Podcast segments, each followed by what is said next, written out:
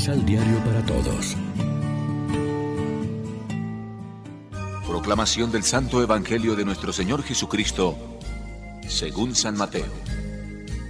Habiendo nacido Jesús en Belén de Judá, durante el reinado de Herodes, vinieron unos magos de Oriente a Jerusalén y preguntaron, ¿Dónde está el rey de los judíos que ha nacido? Porque hemos visto su estrella en Oriente y venimos a adorarlo. Herodes y todo Jerusalén quedaron muy intranquilos por la noticia. Reunió a todos los sacerdotes principales y a los maestros de la ley para preguntarles dónde debía nacer el Cristo. Ellos le contestaron que en Belén de Judá, ya que así lo anunció el profeta. Belén, en la tierra de Judá, tú no eres el más pequeño entre los principales pueblos de Judá, porque de ti saldrá un jefe el pastor de mi pueblo, Israel. Herodes entonces llamó privadamente a los magos para saber la fecha exacta en que se les había aparecido la estrella. Encaminándolos a Belén les dijo, Vayan y averigüen bien lo que se refiere a este niño. Cuando lo hayan encontrado, avísenme, para ir yo también a adorarlo. Después de esta entrevista, los magos prosiguieron su camino. La estrella que habían visto en Oriente iba delante de ellos hasta que se paró sobre el lugar en que estaba el niño. Al ver la estrella se alegraron mucho y, habiendo entrado en la casa, hallaron al niño que estaba con María, su madre. Se postraron para adorarlo y, abriendo sus cofres, le ofrecieron regalos, oro, incienso y mirra. Luego regresaron a su país por otro camino, porque se les avisó en sueños que no volvieran donde Herodes. Lección Divina Amigos, ¿qué tal? Hoy es domingo 3 de enero. Celebramos la solemnidad de la Epifanía del Señor, como siempre, alimentándonos con el pan de la palabra que nos ofrece la liturgia. Mateo es el único evangelista que nos cuenta el episodio de los magos que vienen a visitar al recién nacido es decir, al Mesías. Qué diferencia de actitud en las personas.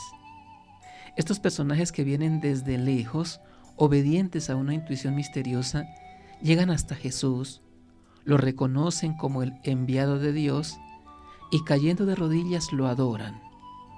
Mientras que las autoridades de Jerusalén, tanto políticas como religiosas, empezando por el rey Herodes, que emprendió la construcción del templo, pero se hizo famoso sobre todo por su crueldad. Se asustan de lo que puede significar esa estrella y ese rey recién nacido y no saben reconocerle. Epifanía es también el mensaje gozoso de la universalidad de la salvación de Dios. ¿Para quién ha venido Cristo Jesús? Para todos los pueblos de la tierra. Esta es la respuesta de las lecturas de hoy, no solo para Israel, también para los paganos, no solo ahora para los católicos y los cristianos, también para los demás pueblos y religiones. En la Epifanía celebramos la manifestación de Jesús a todos los pueblos de la tierra, representados en los magos. Lo anunciaba ya Isaías, todos los pueblos caminarán a tu luz todos se reúnen y vienen a ti. El Salmo nos has hecho repetir que se postrarán ante ti, Señor, todos los reyes de la tierra. Claro que lo que anunciaba Isaías, que iban a venir a ofrecer sus regalos, ahora no lo hacen a Jerusalén como capital geográfica, sino a Cristo en quien se cumplen los anuncios.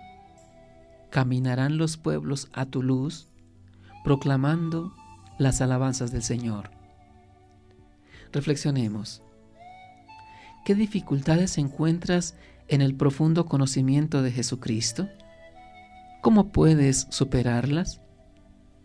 En tu búsqueda de la verdad, ¿sabes confiarte, ponerte en camino y a la escucha de Dios? Oremos juntos. Padre misericordioso, también nosotros podamos reconocer la estrella que tú enciendes como signo de tu amor en nuestro camino, que la sigamos sin cansarnos, con insistencia, con el compromiso de nuestra vida. Amén. María, Reina de los Apóstoles, ruega por nosotros.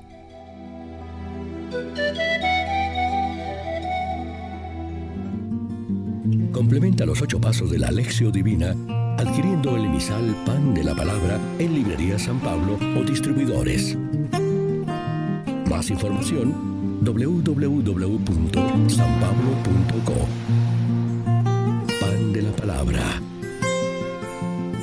Vive la reflexión.